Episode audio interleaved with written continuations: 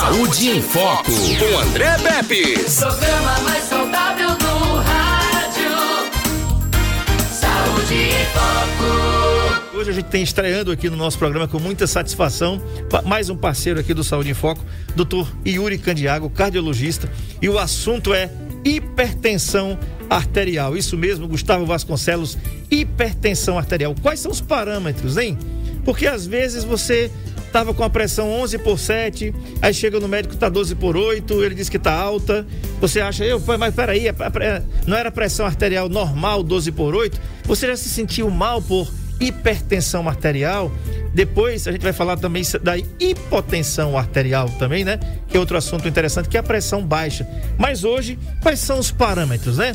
Então está aqui doutor Yuri Candiago para falar com a gente sobre isso. Bom, doutor Yuri, boa tarde, seja bem-vindo, satisfação tê-lo aqui.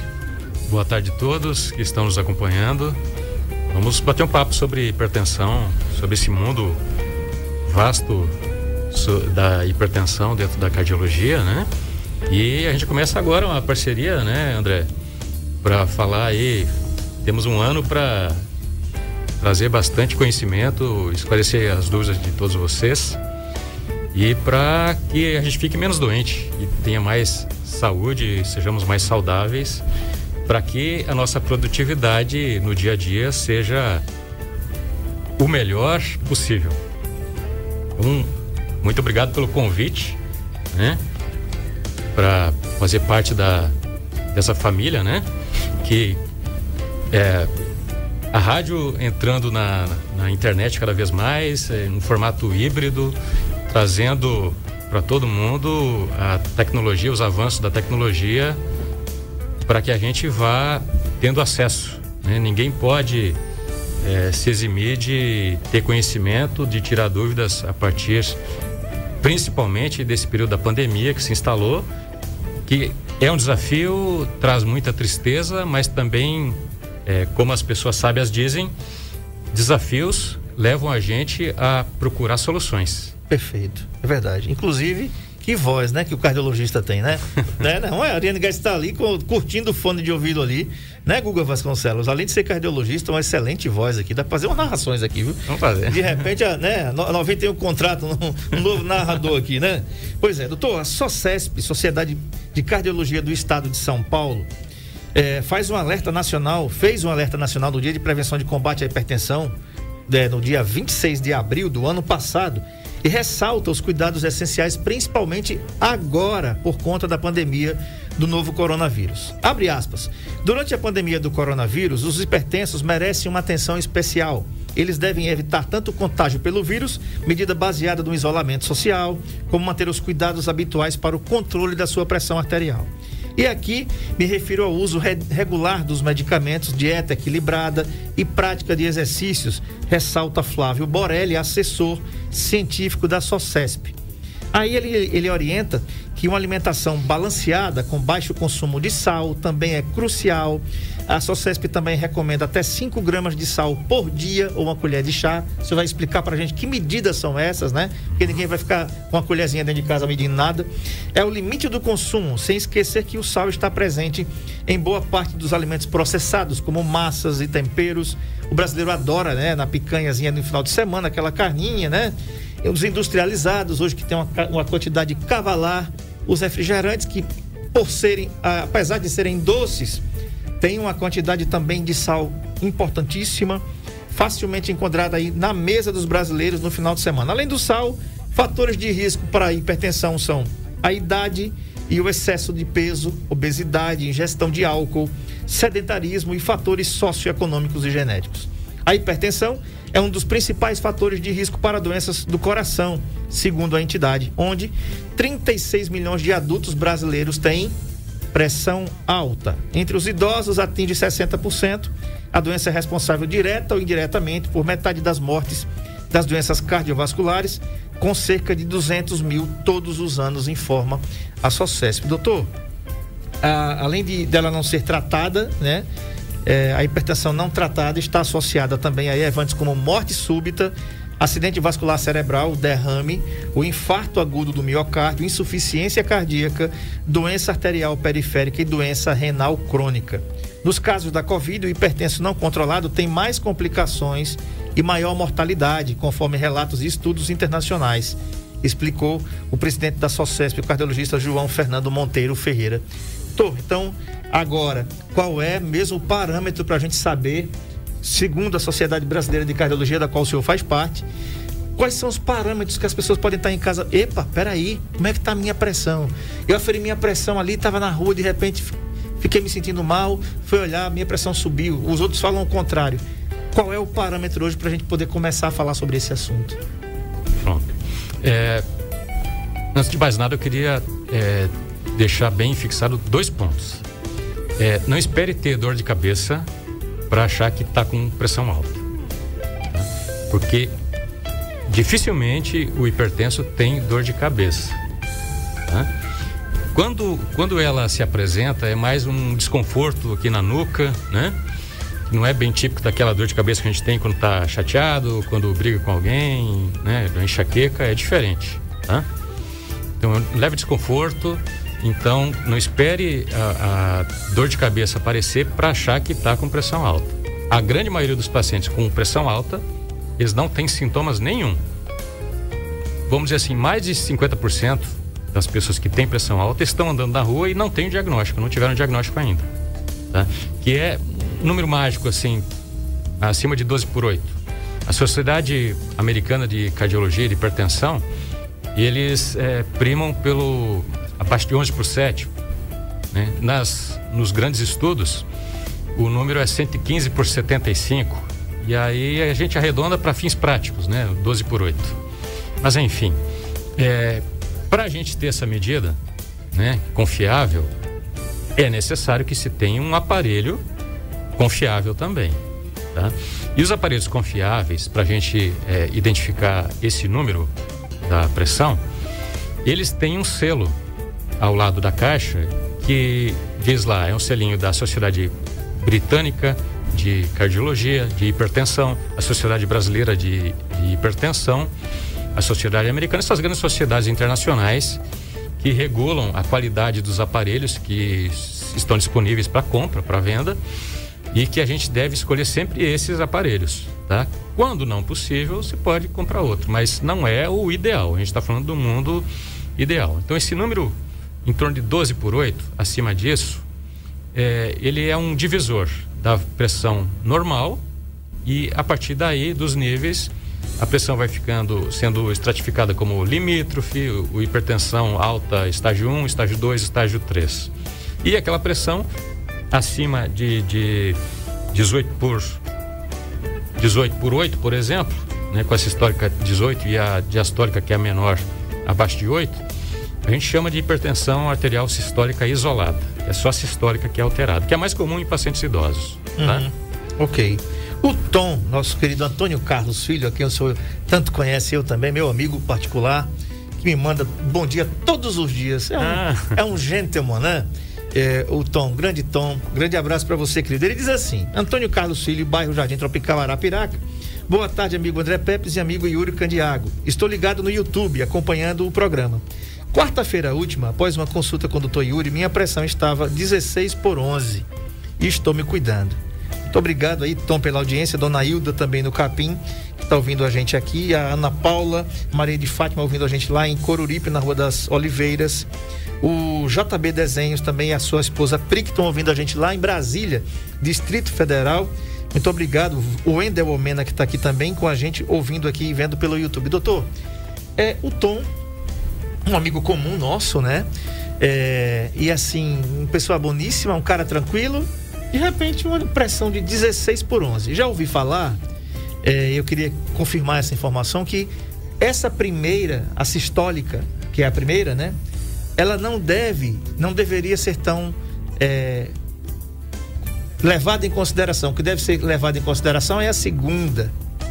Isso é verdade ou as duas merecem atenção? Olhe só como as coisas acontecem. Eu participei de um estudo há vários anos atrás quando eu ainda fazia meu, minha residência na Santa Casa em Maceió. E fui participar de um estudo em São Paulo, em que uma das, das cardiologistas e que estuda mais hipertensão no Brasil, é André Araújo Brandão, coisa assim. Não lembro exatamente o nome dela, acho que era o último nome, não, não, lembro. Mas ela é, colocou isso em pauta. Né? Será que a gente não pode fazer um estudo para identificar a, o real valor da pressão sistólica nessa jogada de tratamento, de cuidados? Será que não é só a diastólica que é importante para a gente reduzir risco de morte nos pacientes? Será que a gente não tem, não tem, que se preocupar com a pressão sistólica também, que é a máxima, né? Popularmente uhum. dizendo.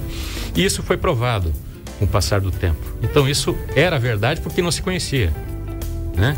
Mas tanto a, a pressão sistólica, que é a máxima, quanto a, a diastólica, que é dita mínima, são importantes. A gente tem que ter as duas bem controladas para que a sobrevida e os riscos eventuais de um descontrole deixem de acontecer, né? Uhum. Ok. 99639-8389. Você tem hipertensão? Já sentiu algum desconforto por conta disso? Já percebeu que tem alguma coisa errada? Tá na rua, tá no shopping, tá na praia, né? Tá no comércio, de repente começa a se sentir mal, tá aquela suadeira, né? Que sintoma é esse? O que foi que houve, né?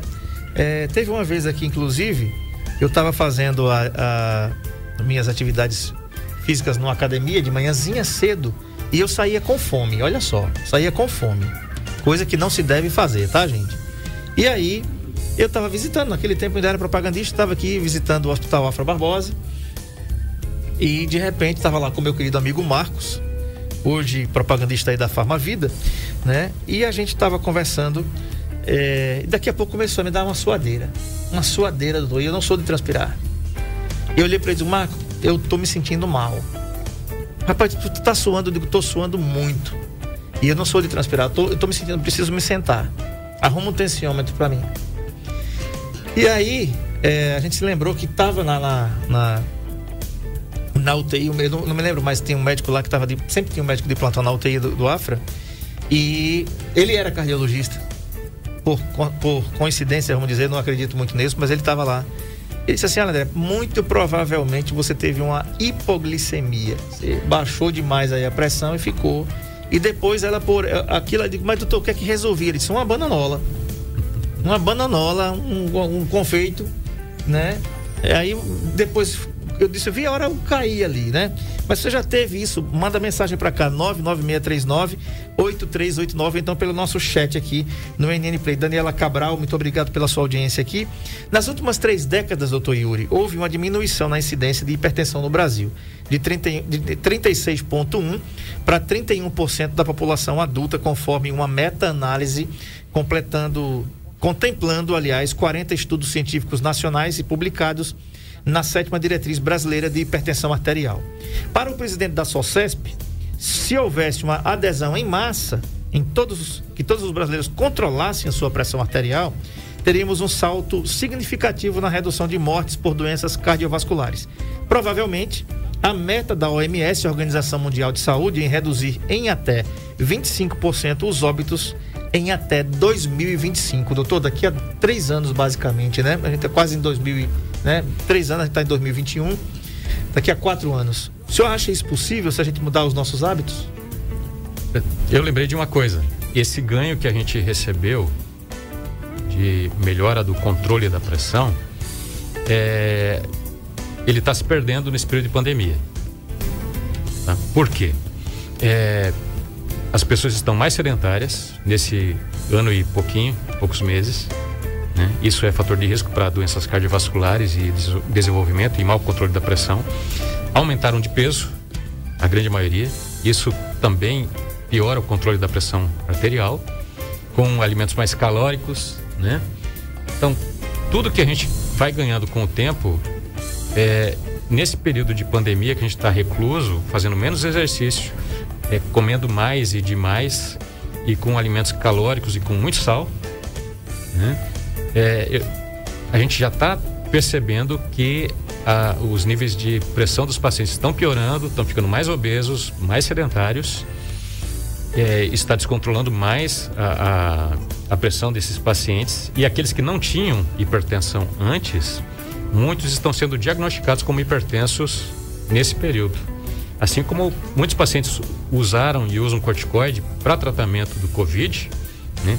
aceleram o processo de desenvolvimento de diabetes, de hipertensão e de outras alterações é, metabólicas. Uhum. Né? Mas o, o que é importante é que a gente tem que dar valor às coisas que nos trazem melhor qualidade de vida. E trazendo melhor qualidade de vida, a gente vai ter maior quantidade de vida também para desfrutar. Né? Então, isso que o André falou, é, atividade física é importante, sendo regular. Né? O, a, a, Organização Mundial de Saúde apregoa que é, 150 minutos, em torno de 150 minutos por semana, né? é uma boa medida para a gente ter, um, uma, ter uma saúde adequada. Só que você não pode fazer 150 minutos num dia. Só tem que ser distribuído regularmente durante a semana. Né? Tendo período de repouso. Por exemplo, se fizer um, um, dia de esforço muito intenso, no outro dia você tem que descansar um pouco. Né? Dando um pouco de é, é, mais ou menos 24 horas, isso é, varia de indivíduo para indivíduo. Para relaxar a musculatura, porque o exercício ele causa uma inflamação muscular, tá? E você tem que reparar isso né, no período de repouso e para que ocorra a hipertrofia muscular das miofibrilas, das fibras musculares.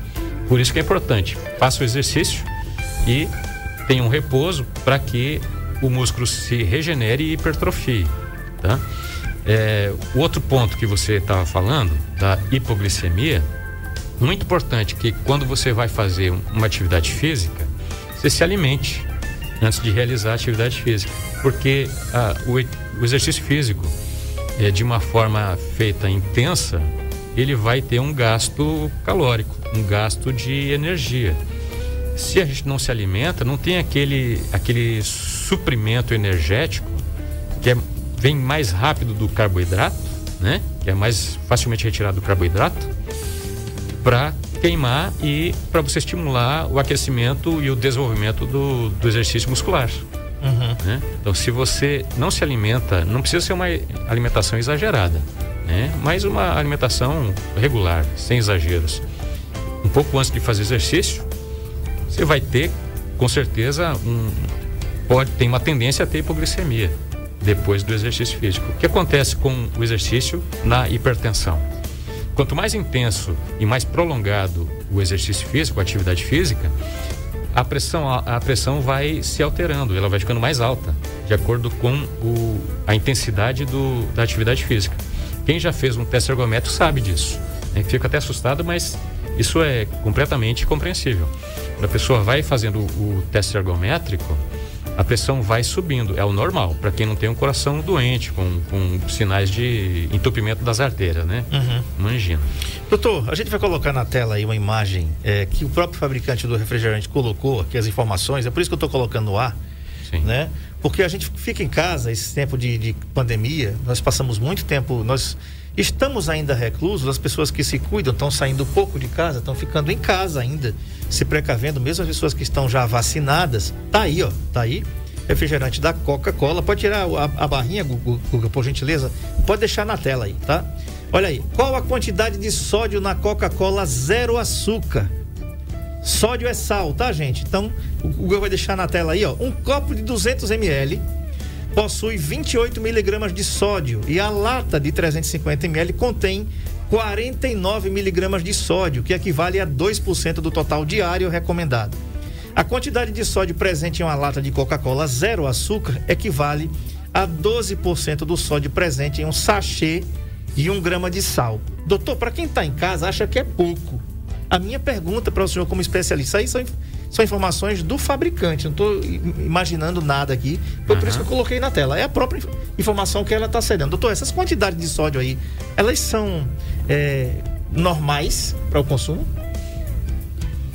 É, como você disse, né? É, é o consumo é, é, médio, né, indicado para hipertensos é, leves a moderados, ele deve ser um pouquinho abaixo de 5 gramas. Para a população normal pode consumir seus 4, 5 gramas de sal, tá?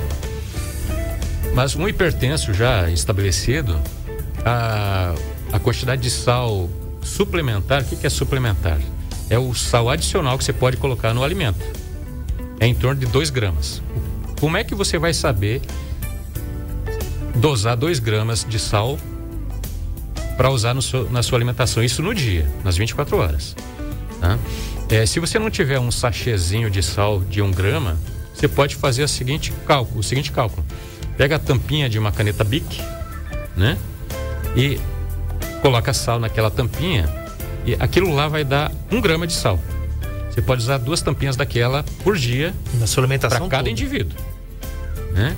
É, no almoço, é, é, no jantar ou como quiser distribuir, tá? Para quem tem pressão alta. Uhum. Então, mas isso é muito variável. Um paciente, por exemplo, com uma lesão renal, com insuficiência renal, vai ter que ser menos ainda, né? Porque o sal ele retém líquido. Por isso que quando uma pessoa, mesmo que não seja hipertenso, não hipertenso mais, claro, né?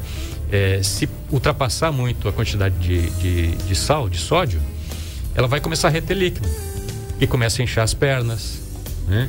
A pressão vai descontrolar porque como o, a circulação, o, os vasos sanguíneos retém o sódio, o sódio também ele é, retém, puxa mais o, o líquido. Né? Você pode perceber quando coloca um sal em cima de uma mesa em algum lugar, ele está fora do saquinho, é, com o passar do tempo ele fica úmido. Sim. Né? Vai ficando, vai Até naqueles saleiros mesmo, né? Que ele fica misturando com arroz Porque ali. ele absorve o líquido que tem ao redor. Se você ficar no, muito tempo na água do mar, o que acontece? As mãos vão ficando enrugada, enrughadas, enrugadas, porque Sim. aquele excesso de sal ele vai tirando um pouco do líquido que você tem, né? Um processo de transferência, um, um mais concentrado vai tirando líquido para ficar equilibrado. Ok. Né? Olha, o Manuel é, Bonifácio Rocha diz o seguinte: boa tarde a todos. Esse é meu médico há sete anos. Eu tenho arritmia cardíaca e eu faço meu tratamento com ele. Estou muito bem, graças a Deus. Meu nome é Manuel Bonifácio, moro na Vila São José.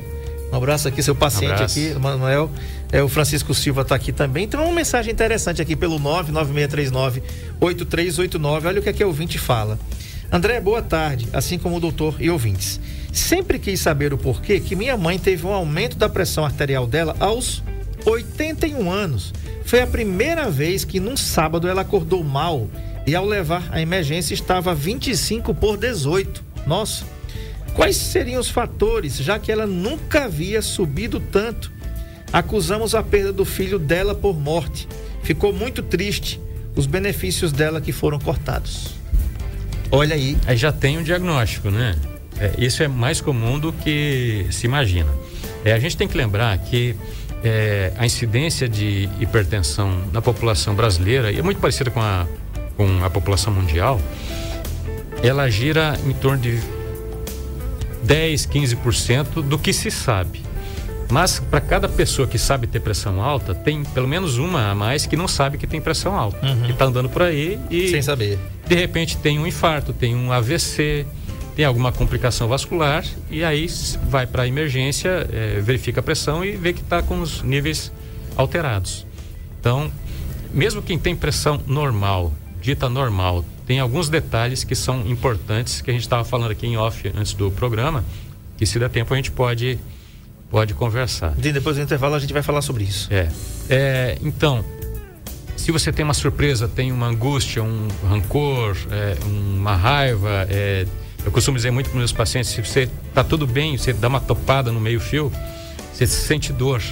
E esse mecanismo desencadeia a produção de substâncias hormonais que acabam é, é, alterando a sua pressão. Né? Então, naquele momento, a pressão está alta. É uma perda de um ente querido, por exemplo, né? que a gente tem visto demais, né? uma desilusão amorosa, qualquer motivo de estresse faz a pressão subir naquele instante. Uhum. E depois, quando tudo é, fica equilibrado, a pressão volta ao estado anterior, e geralmente é normal. A gente não pode esquecer também que é, até os 50 anos, os homens são mais propensos a desenvolver hipertensão arterial. E a partir daí as mulheres, é em torno de 50% até os, a, a, das pessoas acima de, de 50 anos são hipertensas. É, a partir dos 50 anos, as mulheres tomam a dianteira. Né, porque já perdem aqueles mecanismos protetores dos hormônios, né, vão entrando na menopausa. E aí elas sim vão se tornando mais hipertensas em número do que os homens. É, com mais de 80 anos, a gente tem em torno de 85% das pessoas que se tornam hipertensas, porque são fatores ligados ao envelhecimento. Tá? Então, é, pode ter sido uma surpresa, uma perda de um ente querido, por exemplo, que fez com a pressão, que a pressão ficasse nesses níveis, nesse momento, e depois ela vai retornar ao normal. Uhum. Sem esquecer que quanto mais idoso, maior a chance de se tornar hipertenso. E se você não estiver olhando com frequência, você pode perder o time de diagnóstico da hipertensão. Perfeito. Olha só, gente, é o seguinte, estou entrevistando o doutor Yuri, Candiago, o assunto é hipertensão arterial. A doutora Isabela fez uma pergunta interessante aqui, ela deu uma risada aqui, eu acho que foi na da CPI ali, né? Ela disse assim, uma única verificação de PA é suficiente para dar o diagnóstico de hipertensão, doutor? Pergunto porque muitos pacientes verificam apenas uma vez, olha aí, e já saem com o diagnóstico de hipertensão, de hipertensão sem ser. É. Eu vou passar alguns passos para vocês saberem como é difícil fazer diagnóstico de hipertensão arterial. Tá? Vejam bem. É, como é que é o passo a passo? Em primeiro lugar, está com bexiga vazia. Então, quando você estiver querendo ir no banheiro, vá no banheiro. Chegar no consultório, num posto de saúde, em qualquer lugar. Exceto emergência, que emergência está fora, fora desse esquema, né? Você chega e quer ser atendido rápido e deve ser atendido o mais rápido uhum. possível. Mas tendo tempo hábil, você esvazia a bexiga, faz xixi, é, espera, vai no consultório médico, espera pelo menos cinco minutos para poder verificar a pressão arterial. Tá? Eu digo isso porque muitas pessoas chegam no consultório e já ficam agoniadas porque querem ver como é que está a pressão alta. Eu digo, calma, vamos conversar um pouquinho, porque as pessoas já chegam ansiosas, uhum. tensas, preocupadas com medo de morrer, né? Quando vão, principalmente quando vão para o cardiologista. Né? Então a gente tem que dar aquele, aquela relaxada no paciente, deixar bem, bem em paz, né? Mas o melhor possível para verificar a pressão. Aí vocês vão ver o seguinte: tem a questão do aparelho para se verificar a pressão. Nós, na, na Sociedade Brasileira de Cardiologia, nós não recomendamos para todos os pacientes, para todos os pacientes, tem as exceções. É a medida da pressão no punho, tá? de preferência no braço. Tá? Para alguns pacientes, o aparelho é mais barato do punho, é mais acessível, né? para ter um controle razoável. Tá, vá lá, pode, pode adquirir. Mas para a maioria dos pacientes, um aparelho que é, verifica a pressão no braço, né? É, associado a um estetoscópio, aquele aparelhinho que os, é, permita a, audição do, do, do, pulso, né? Uhum. Para verificar a pressão. Aí tem todo o protocolo, que o pessoal da saúde que sabe, né? Mas se você não tiver uma preparação boa para fazer isso, compre um aparelho digital. De preferência de braço. E que aparelho que eu vou adquirir? De preferência, a gente está falando de um mundo ideal, tá? Que tenha um selo na caixinha com a Sociedade Brasileira de, de Cardiologia ou de Hipertensão, a Sociedade Britânica de, de Hipertensão ou a Sociedade Americana. As grandes sociedades que elaboram e estudam é, hipertensão no mundo. Né? E a brasileira é uma das melhores nesses estudos, das mais avançadas. É, tendo esse selo, você pode confiar nesse equipamento, desde que ele esteja calibrado. Você pode pegar um aparelho, comprar um aparelho que esteja com lá na prateleira há uns dois, três anos e a chance dele estar descalibrado é grande. Uhum. Os nossos aparelhos são calibrados anualmente. Pelo Inmetro. Pelo Inmetro. O Inmetro chega lá, calibra todos os nossos equipamentos para que a gente dê um diagnóstico preciso. E aí, como é que a gente faz? Eu vou falar do mundo ideal, só para vocês terem uma ideia da dificuldade. É, atualmente, a nossa diretriz de hipertensão brasileira e as diretrizes mundiais é, preconizam que a gente verifique a pressão nos dois braços ao mesmo tempo, com o aparelho validado. Isso é o mundo ideal. Né? Não é tão fácil assim a gente reproduzir isso no dia a dia. Tá? Mas caso não, não possa fazer isso, verifique a pressão pelo menos com três medidas com intervalo de um minuto entre a primeira a segunda e a terceira.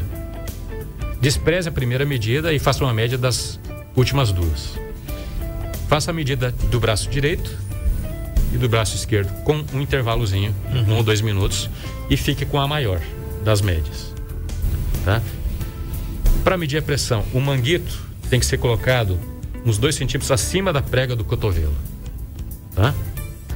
E com a marquinha logo aqui em cima do braço, na face anterior do braço. Então veja que não é tão simples assim.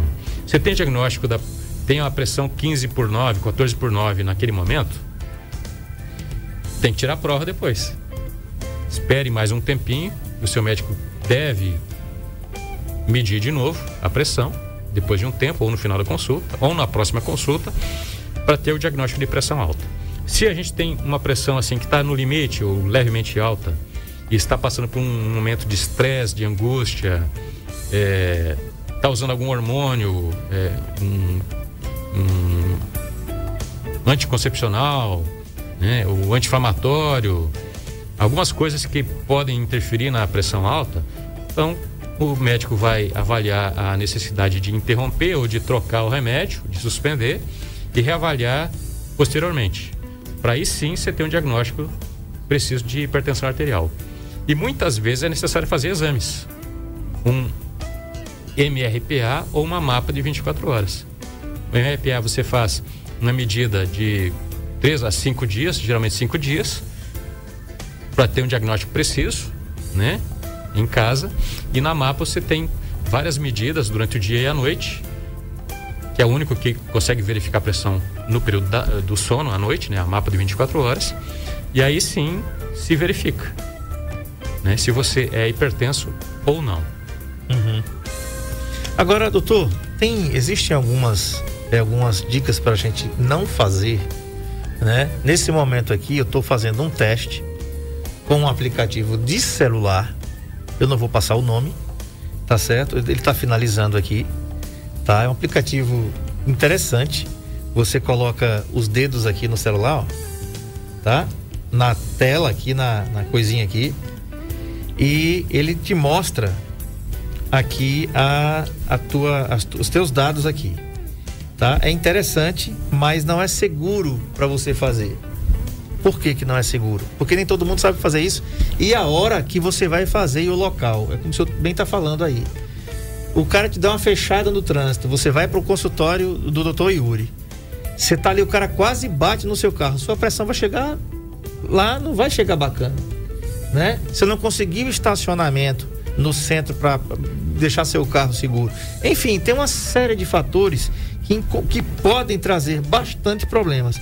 É, agora, doutor Yuri, aqueles pacientes que só fazem uso do antipertensivo quando tem as crises de hipertensão arterial, tá certo isso? Aí eu vejo demais isso no, no dia a dia. É, se você tem pressão alta, é, Quase sempre. Quase sempre porque a gente vai, vai debater depois sobre algumas, algumas nuances da hipertensão. Você tem pressão alta nas 24 horas. Né? Então, se você toma um remédio, e aí tem mais um detalhe: você toma um remédio de manhã, porque mediu a pressão, estava boa, e no outro dia ela estava, vai lá, 13 por 8 eu não vou tomar o remédio porque a pressão estava normal. Ah, ótimo. Eu imagino que você esteja tomando um remédio que tem um efeito de 24 horas ou até um pouco mais de 24 horas. Então, naquele outro dia, ainda você tem um, um resquício do remédio na circulação que está controlando a pressão. E aí, ele haja, por exemplo, 26 horas, 28 horas, 30 horas. Você ainda está coberto por algumas horas. Mas como você não tomou naquele outro dia, a pressão vai se elevar nas próximas horas e aí tem o risco de você ter um evento, um infarto, um, qualquer é, é, qualquer alteração da, da pressão arterial nesse dia. É um grande problema? Pode ser, tá? sem querer assustar ninguém, mas se isso é, for se é, sucedendo dia após dia, imagine que é, você está numa luta de boxe, né?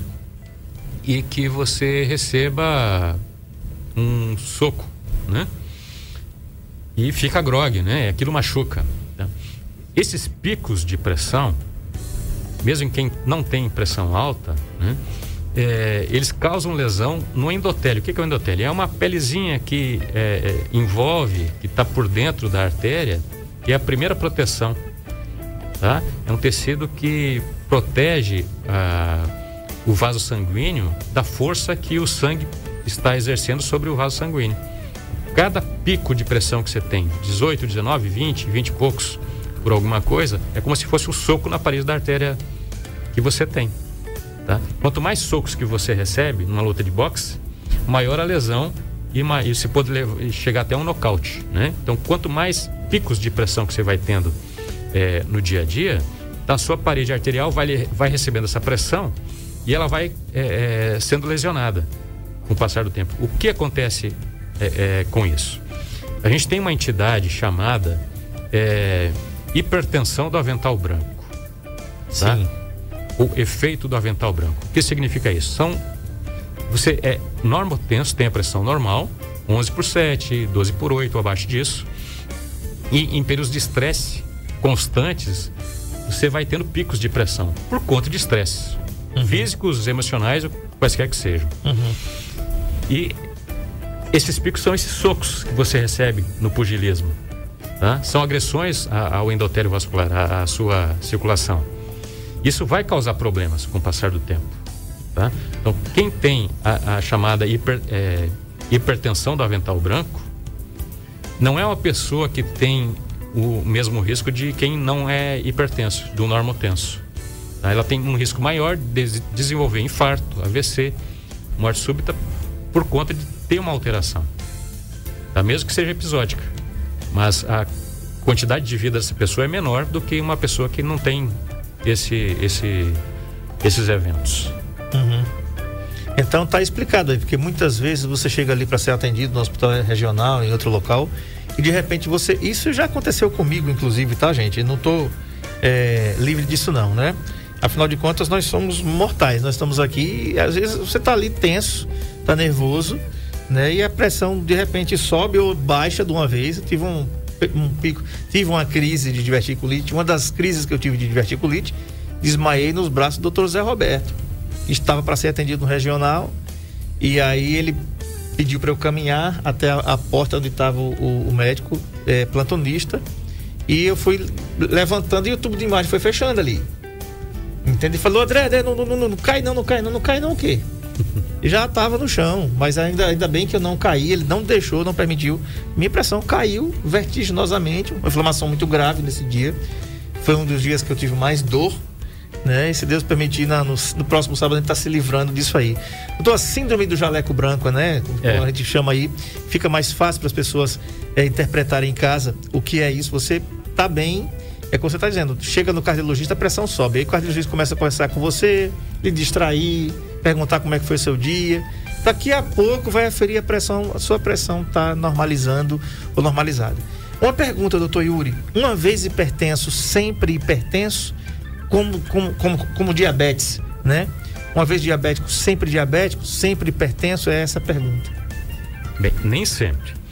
Se você for diagnosticado com hipertensão arterial, com pressão alta, e tiver uma causa secundária, uma causa que se dê para retirar da sua vida, por exemplo, o uso crônico de anti-inflamatórios, que faz a pressão subir. Você retira esse fator que está causando a pressão alta e resolve o problema. Você deixa de ser hipertenso, que é o remédio que estava causando isso.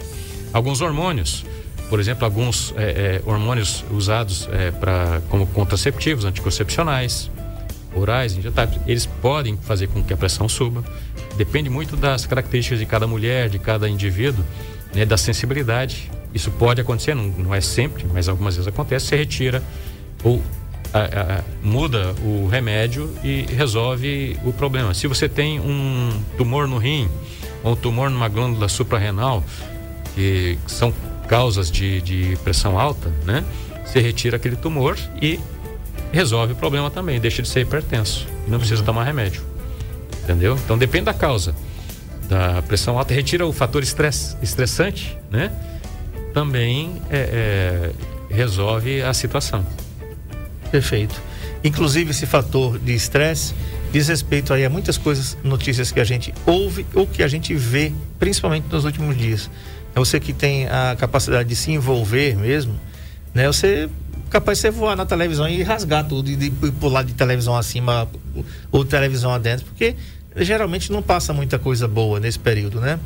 E, e, e, tem umas coisas meio tendenciosas que a gente já sabe que de quem pratica, de onde vem, que são terríveis. Então assista seu streaming de vídeo mesmo, assista seus filmes, é coisa que eu estou fazendo há um ano. Né? Eu tive Covid dia 28 de maio de 2020, vai fazer um ano, né? Exatamente no dia que eu vou ser é, internado para fazer a operação. Desde esse dia que eu evito, evito mesmo, seja notícia escrita, falada, enfim, televisionada, então, então, então as nossas redes de televisão, é, sinceramente, é complicado. Doutor, agora, é, existe uma maneira, quais são os principais fatores de risco e como evitar a hipertensão? Os fatores de risco que existem são aqueles que você falou no início, né? Principalmente é, sedentarismo, tá? É, obesidade, é, o principal deles e um dos mais frequentes é hereditariedade, fatores genéticos. Quanto mais pessoas na sua família forem hipertensos e o grau de hipertensão for maior, maior a chance de você desenvolver hipertensão arterial no futuro né? O consumo exagerado de calorias, né? É, é, consumo exagerado de sal, de sódio na alimentação, tá? São o, o tabagismo também, né? O fumo são as principais causas de hipertensão, os fatores de risco para desenvolvimento de hipertensão no futuro. Uhum. Doutor quem é hipertenso deve fazer atividade física ou por ser hipertenso não precisa fazer, não deve fazer? Até um paciente que é operado de ponte safena, um paciente que tem o, vamos dizer assim, o coração inchado, né? Pela doença de Chagas? Doença de Chagas, ou aquele o coração dilatado, que a gente chama de miocardiopatia dilatada, o coração que não consegue bombear bem o sangue, esses pacientes precisam fazer uma atividade física. Tá? Até esses pacientes mais graves. Quando sai da, da, de uma cirurgia cardiovascular, o paciente tem que ser estimulado a fazer, a realizar é, uma atividade física, um exercício físico, melhor dizendo. Porque atividade física é eu levantar o braço e eu estou fazendo uma atividade física. Uhum. Né? Mas o exercício físico demanda um gasto é, é, maior, uhum. irregular. Né? É, um paciente que com a pressão arterial controlada, pressão arterial controlada, ele deve ser estimulado a fazer atividade física. Com o passar do tempo, no início a pressão pode subir um pouquinho por conta da, da resposta normal do organismo ao, ao exercício físico. Com o passar do tempo, a pressão vai controlando melhor, uhum. vai reduzindo a pressão arterial, tá? Porque a gente vai estimulando o coração, a, a, a circulação, acelerando os, o metabolismo, os vasos sanguíneos, vai retirando é, é, substâncias que fazem mal a, ao organismo e vai jogando fora. Né? Então a gente vai condicionando o organismo a uma nova realidade e com isso é, é, até o, o, o, uso de alguns remédios pode ser reduzido. Então, todos esses fatores de risco, se a gente puder é, inverter os fatores, por exemplo, você deixa de ser, se era sedentário, deixa de ser sedentário. Uhum. Já reduz um pouco os níveis de pressão. Uhum. Você come menos sal, já reduz um pouco mais a pressão arterial. É, reduz o peso, faz atividade física e alimentação, já reduz bastante o, o nível de pressão arterial. Se uhum. você fizer em alguns níveis, depende da, da sua pressão a, a, arterial no, durante o diagnóstico, é, se você fizer só esses cuidados, pode ficar um bom tempo sem precisar usar remédio. Depende muito né, de quanto está a sua pressão no início, de como é que é a sua condição toda, né? Frente a, a uma doença, o paciente safenado, ele se beneficia de remédios que são feitos para pressão, mas em um, uma dosagem menor já tem benefício, mesmo diabético, uhum. né? Então, é, dá para a gente ficar sem remédio algum tempo, mas isso precisa de uma avaliação individual. E se, mesmo que você esteja tomando remédio, se fizer tudo certinho, você pode reduzir a carga de remédio ou até eliminar. Tá? Não é tão comum porque a gente não é acostumado a fazer tanto esforço assim, né? Uhum. Mas é possível sim bacana.